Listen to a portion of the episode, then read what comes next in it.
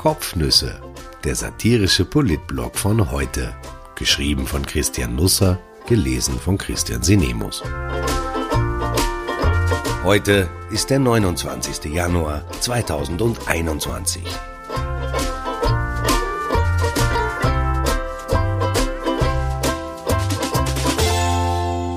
Grenzgänger. Eine Abschiebung, ein Pinkelpolitiker, Blümels Haare. Wir müssen reden, Österreich. Am Donnerstag passierte Wunderliches. Rudolf Anschober sagte eine Pressekonferenz ab und die Ursache waren Mutanten.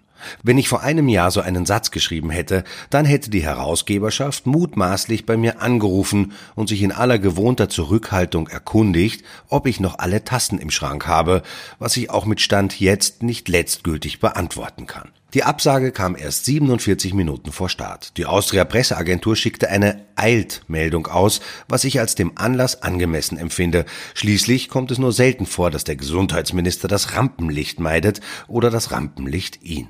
Er begründet die Absenz damit, dass es nach wie vor keine eindeutige Faktenlage zu den Mutationen der Coronaviren gebe, die aus der ganzen Welt an uns herangetragen werden. Sogar jetzt, wenn die Touristen ausbleiben, freuen wir uns nicht über jeden Besuch. Vielleicht spielte auch eine Rolle, dass Anschober eine Frage nicht gestellt bekommen wollte, genau genommen eigentlich zwei. Warum gelingt es den Grünen nicht, jetzt, wo sie in der Regierung sitzen, die Abschiebung eines zwölfjährigen Mädchens zu verhindern? Und woran genau erkennt man eigentlich, dass die Grünen in der Regierung sitzen und die Blauen nicht mehr? Ich will nicht unfair sein. Natürlich kann man Unterschiede sehen, aber nicht leicht mit freiem Auge. Ich möchte jedenfalls nicht in der Haut von Werner Kogler stecken, wenn er sich in den TV-Duellen vor der nächsten Wahl dazu erklären muss. Die Schachtelsätze sollten sich jetzt schon einmal warm anziehen. Anschober kam also nicht. Wenige Stunden davor war die zwölfjährige Tina und ihre Mutter nach Georgien gebracht worden. Vor dem Abschiebezentrum in Wien-Simmering hatten die Nacht über 160 Aktivisten, Politiker, Journalisten, Klassenkolleginnen, Freundinnen und Lehrerinnen stundenlang erfolglos ausgeharrt. Es gab eine Sitzblockade, Einkaufswagen wurden als Hindernisse aufgestellt, die meisten der Demonstrierenden trugen Masken. Der Abstand von einem Fassmann aber wurde nur bedingt eingehalten. Die Erfahrung zeigt, dass eine engmaschige Protestaktion mit einem Abstand von zwei Metern zueinander nur in Ausnahmefällen zum Erfolg führt.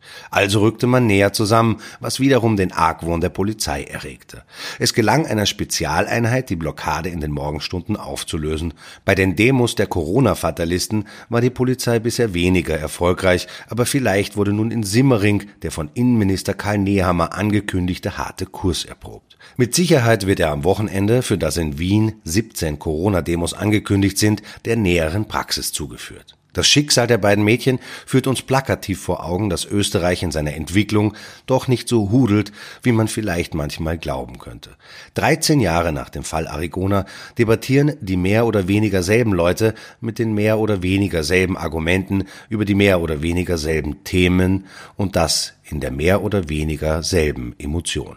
In der Asylfrage hoppeln wir von einem Erreger zum nächsten. Die Zeit dazwischen nutzen wir nicht, um Grundlegendes zu verbessern, sondern um Kraft zu sammeln, beim nächsten Anlassfall die mehr oder weniger gleichen Auseinandersetzungen mehr oder weniger neu zu führen. Rechtlich scheint im Fall der Kinder aus Georgien alles eindeutig. Es gab seit 2009 fünf Asylverfahren. Alle wurden rechtskräftig negativ beschieden. Nach der zweiten Ablehnung reiste die Mutter mit ihrer ersten Tochter freiwillig nach Georgien aus.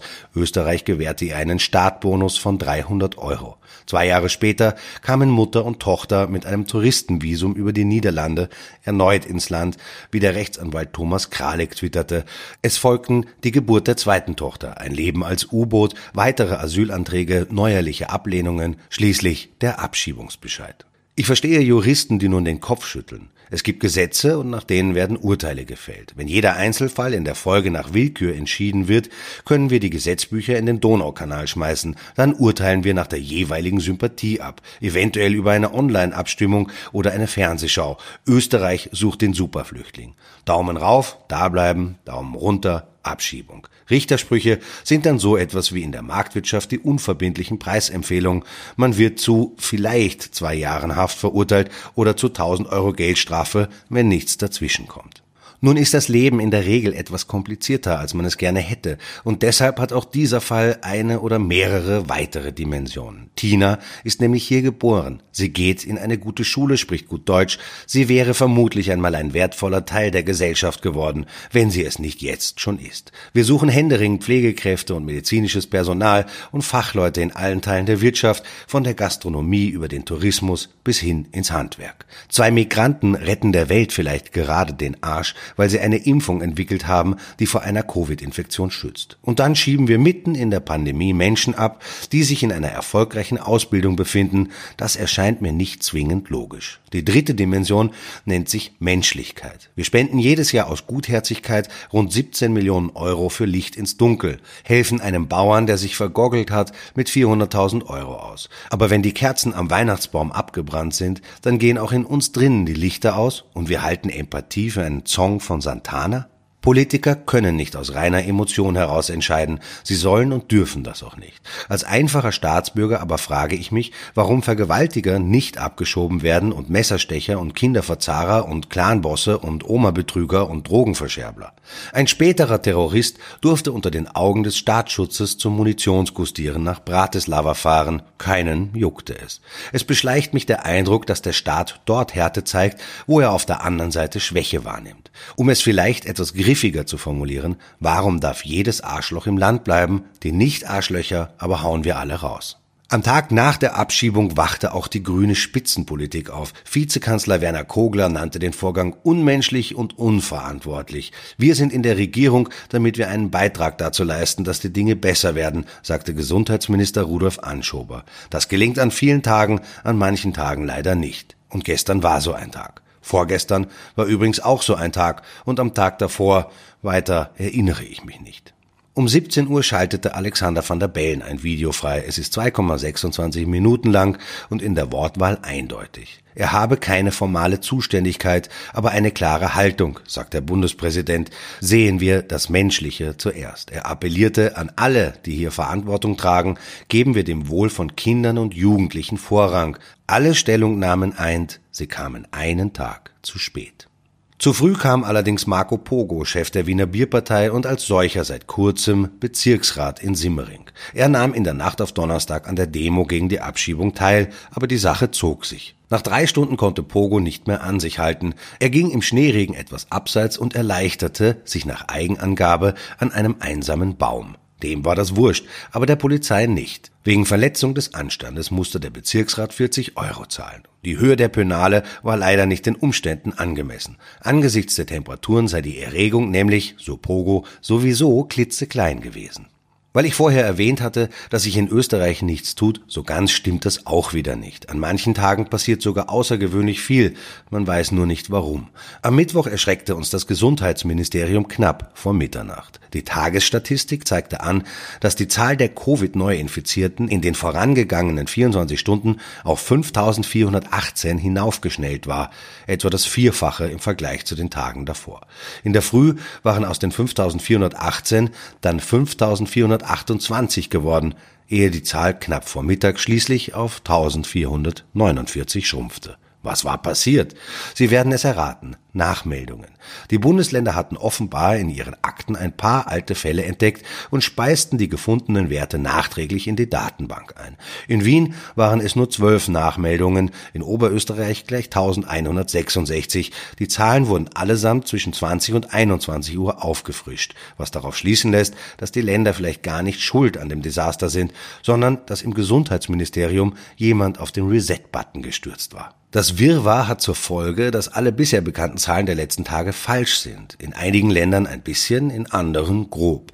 Oberösterreich durfte gestern plötzlich über eine 7-Tages-Inzidenz von 91 jubilieren, der zweitbeste Wert nach Wien. Da die Daten aber kräftig nachkorrigiert werden mussten, ist das wohl alles Makulatur. Nun ist es so, dass am Donnerstag nach wie vor die Ampelkommission tagt. Datenschluss für die Auswertung ist jeweils Dienstag Mitternacht. Was bis dahin eingemeldet wurde, dient als Grundlage der Prognosen und Empfehlungen. Wenn aber am Mittwoch zwischen 20 und 21 Uhr tausende Nachmeldungen erfolgen, dann beurteilt die Ampelkommission die Lage aufgrund falscher Unterlagen.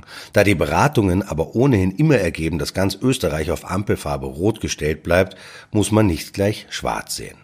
Auch die Zahl der Geimpften in Österreich unterliegt gröberen Schwankungen. Am 21. Jänner war Rudolf Anschober in der ZIP 2 zu Gast. Er freute sich bekannt geben zu können, dass bereits 160.000 Impfungen durchgeführt wurden. Exakt eine Woche später zeigte das Dashboard des Gesundheitsministeriums gestern Nachmittag dann plötzlich nur mehr 158.985 Geimpfte an. Auf wundersame Weise wurde also in den letzten sieben Tagen rund 1000 Personen im Nachhinein die Impfung wieder entzogen. Möglicherweise kamen Vampire übers Land und saugten Blut ab. Man liest ja derzeit die wildesten Dinge im Internet. Wie Sie vielleicht wissen, verrate ich hier in loser Folge ein paar Geheimnisse über Politiker. Die Enthüllungen sind allesamt vollkommen belanglos. Diesmal kann ich Ihnen erläutern, warum Gernot Blümel derzeit so lange Haare hat. Schuld ist die Schwiegermutter.